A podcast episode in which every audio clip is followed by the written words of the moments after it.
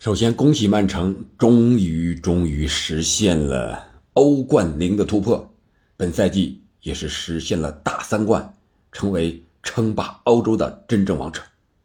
咱们简单聊聊这场比赛，在首发阵容上，双方和预测的没有太大的出入。曼城这边，阿克首发，凯尔沃克替补，其他的应该说是没有任何的意外。守门员埃德森。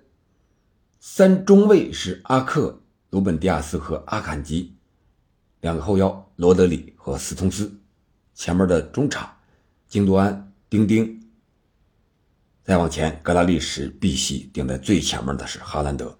国米这边是传统的三五二，奥纳纳镇守大门，三个后卫巴斯托尼、阿切尔比、达米安，五个中场一字排开，迪马尔科、恰尔汗奥卢、布罗佐维奇、巴雷拉。邓弗里斯，两个前锋老塔罗和哲科，哲科能够首发，是我感觉国米失败可能有一定的原因。为什么？因为哲科一个是老，再一个状态确实不如卢卡库火，所以说我觉得可能有那么一点点原因。但是从比赛进程来看，上半场或者说哲科在场的五十五分钟。确实没有发挥多大的作用，而卢卡库上场之后呢，自己有几次射门的机会。那我们看看整场比赛的过程，和我们想的预测的第二种是差不多的，就是双方打的都是比较谨慎的，非常谨慎的。啊，虽然说一上来就有这个压迫、有逼抢，但是双方更主要的精力还是放在了防守上，乃至整个上半场。都略显沉闷呀。我在咪咕二台直播的时候，也是随着这个比赛的进程，都有点睡着的那种感觉。确确实实非常非常的沉闷。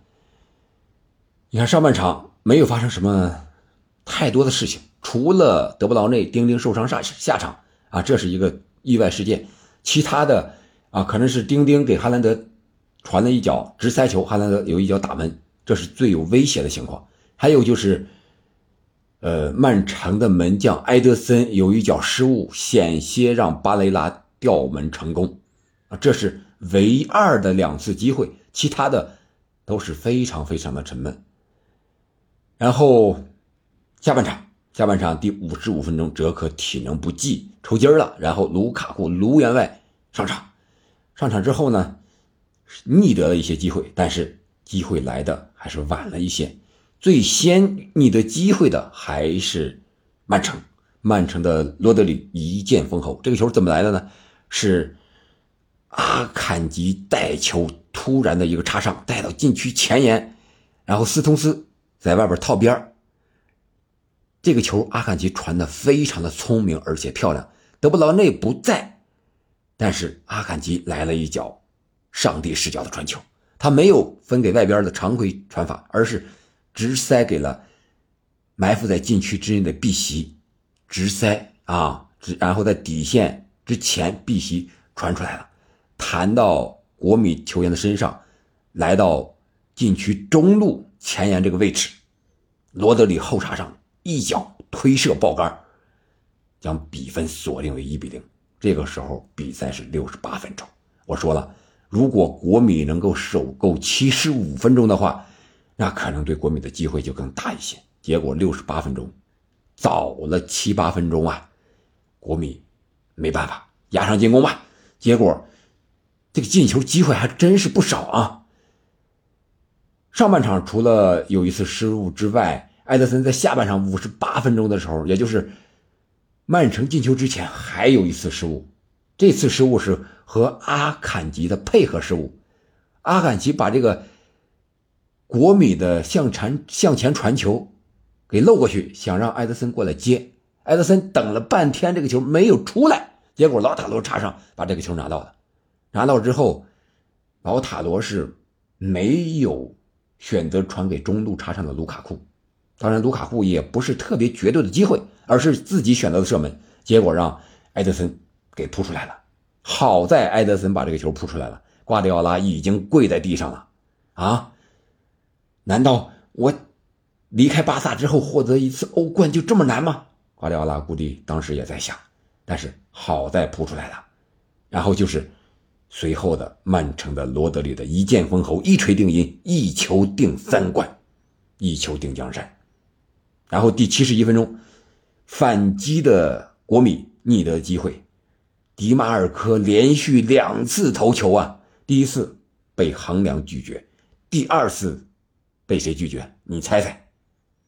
你肯定也能猜得到谁？楚庄王卢卡库，说卢卡库状态好吧，也好啊，有两次射门的机会，也做过球，但是这个球状态，显然他可能没有想到，因为他在迪马尔科的身前也想补射了，结果球弹到迪马尔科头上，又一次补射，结果打到卢卡库的腿上了，没进。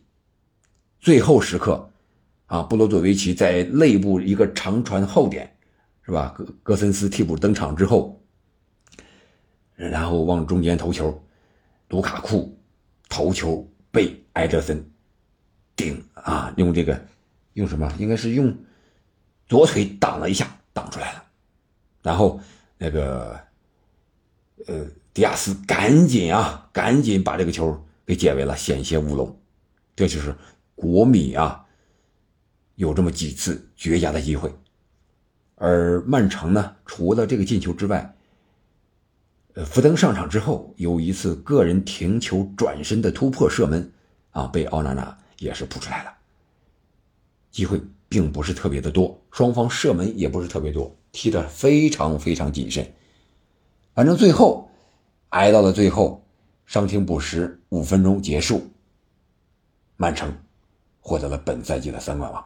也第一次获得了欧冠的冠军，罗德里那个进球成为曼城欧冠决赛历史上的目前为止的唯一进球，第一个进球，价值千金的进球，罗德里也成为本场比赛的关键先生，最有价值球员 MVP，恭喜罗德里，恭喜曼城，恭喜瓜迪奥拉，瓜迪奥拉这场比赛胜利之后，成为齐达内之后。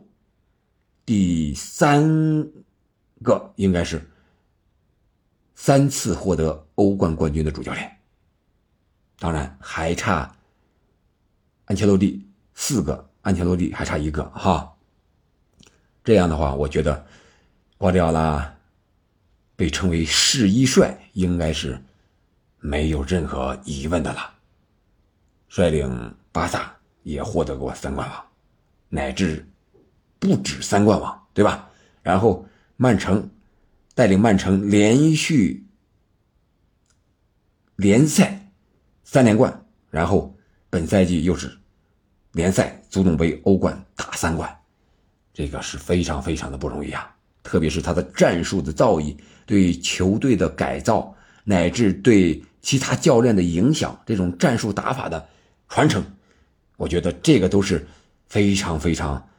一般的教练做不到的，他有引领教练这种前沿的这种能力，人难怪人家搞科研呀、整活呀，他确实和别人的想法要领先一步啊。你比如说，他以前用的边后腰进行科是吧？坎塞洛现在被很多人效仿，但是他呢，现在来到了中后腰，把中后卫变成后腰。之前的节目我也讲过，中后腰比边后腰好在哪儿？优势在哪儿？那就是。至少回防上这一点，是不是？他是要更直接、更有效，啊，更快速，是吧？相当于把这个我们打仗啊，我们军人打仗的时候讲，把进攻出发地线给提前了，把射击出发底线啊给延伸了，往前，然后前锋线有高中锋，高中锋回撤，把支点也给他回撤了，然后把这个炮架的回撤打的可能更远一些，对吧？这是这样，人家瓜迪奥拉对足球的贡献，我觉得是其他教练无法比拟的。这场比赛咱们就聊到这儿吧，感谢您的收听，再次恭喜曼城获得三冠王，称霸欧洲。感谢您的收听，我们下期开始再聊聊梅西，回顾一下梅西世界杯的封王之路。感谢您的收听，再见。